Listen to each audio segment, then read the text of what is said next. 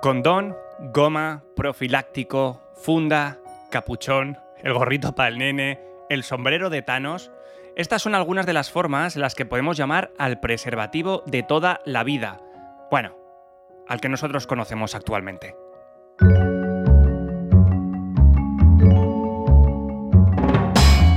Nombre es Antonio Poveda y con este podcast quiero acercarte de manera sencilla, breve y clara la historia de grandes compañías, productos, inventos y proyectos que han dejado huella. Esto es... Pero, pero ¿cómo se te ocurre? ¿Cómo se te ocurre?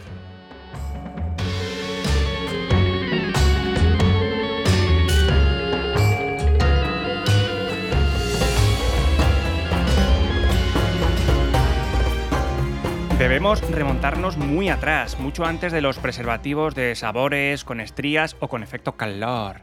Tenemos que retroceder nada más y nada menos que casi 4.000 años hasta el antiguo Egipto, donde se han descubierto que ya usaban métodos anticonceptivos un poco más de andar por casa.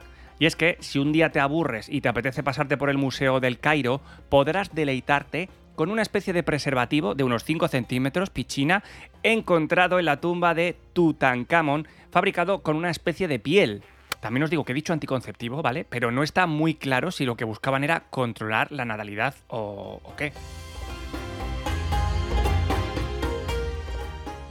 Pero ojo, pese a que los egipcios se enfundaban su pequeño bichejo para evitar embarazos, el propio rey Minos de Creta usaba vejiga de cabra vejiga de cabra con sus amantes. Pero, amiguis, no lo usaba para enfundarse el supichina, sino para introducirlo en la vagina de ellas, ¿vale? Y de esta forma, pues funcionaba un poco más como preservativo femenino.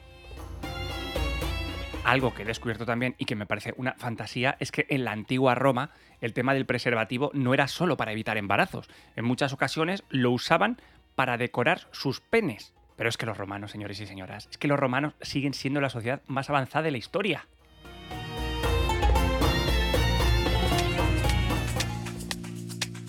Los primeros documentos relacionados con la medicina, digamos, que hacen referencia al preservativo, son de 1564, donde descubrieron que tras el uso del preservativo se podía evitar la transmisión de la sífilis. Fue el doctor Gabriel Falopio quien probó la famosa caperuza que tapaba el glande con más de mil hombres y demostró su gran eficacia. Estos primeros condones estaban hechos de tripas de cordero o cerdo engrasadas y un cordel para fruncirlo al pene. Eh, perdonad que me, ría un poco, em, pero no quiero imaginarme eh, cómo tenía que oler luego ese pito a carne caducada de casa de ancianas.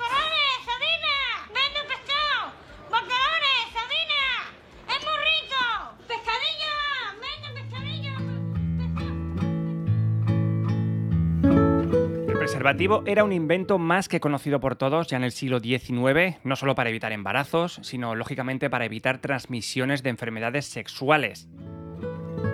Si hablamos del preservativo moderno, el que no suponía tener que quitarle el forro al fuet para tener relaciones, tenemos que darle las gracias a Charles Goodyear, que en el siglo XIX descubrió la vulcanización del caucho, lo que supuso una gran revolución.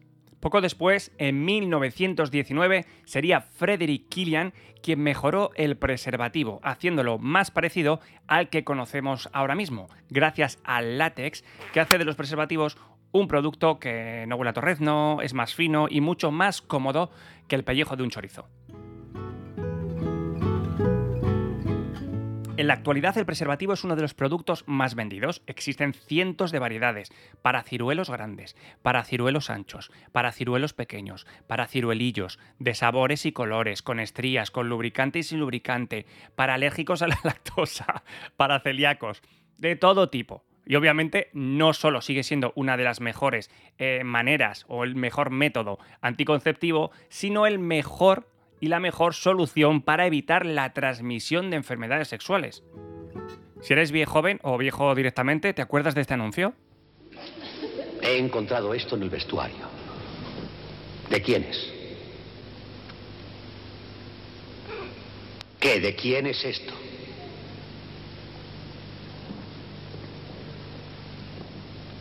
Mío. Mío. Mío.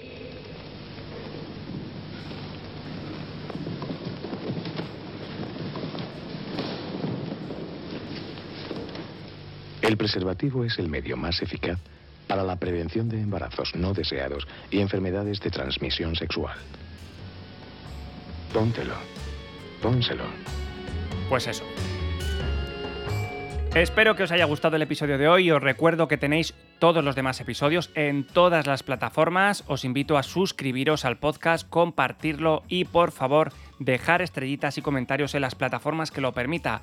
Es la única forma de poder llegar a más gente. Así que si me estás escuchando en Spotify, pulsa en las estrellitas que te aparecen arriba. Y si estás en Apple Podcast, pulsa las estrellitas y déjame un comentario.